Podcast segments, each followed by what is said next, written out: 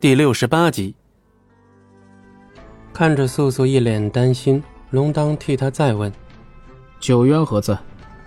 摄影脸色苍白，体力有些不支，强忍着疼痛回答：“他入了幻境，我一破除结界，便也入了此中。我是尾随着一大批身着蓝色袍子的人进来的。”蓝色袍子。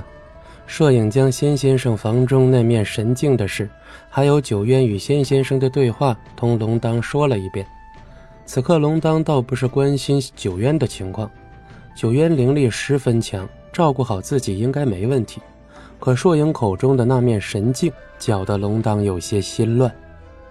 仙先生说神镜中已显示了他们此行的结局，那么，什么又是他们的结局呢？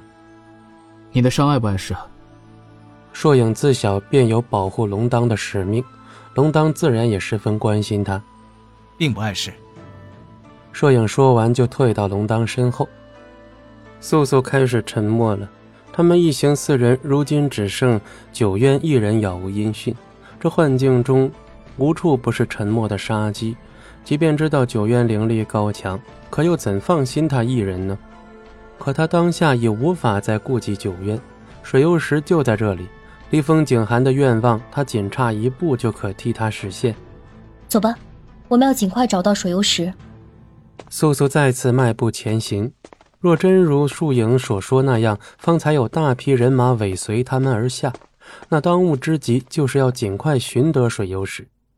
不过，硕影说的那些人都是着着蓝色的袍子，有些熟悉，好像在很久以前。素素记忆中也出现过那种一片都是蓝袍子的景象。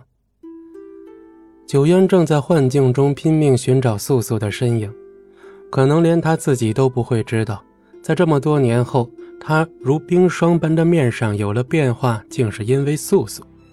以前因他而笑，现在因他心急如焚，眉头紧锁。在神境中，他看到了此行素素的结局。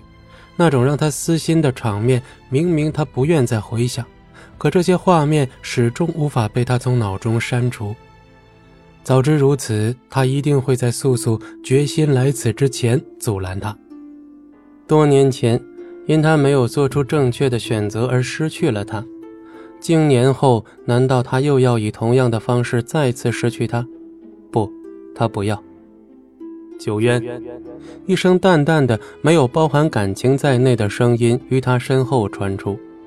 闻声后，九渊猛地一回头，眼神里终于泛起了些许希冀之色。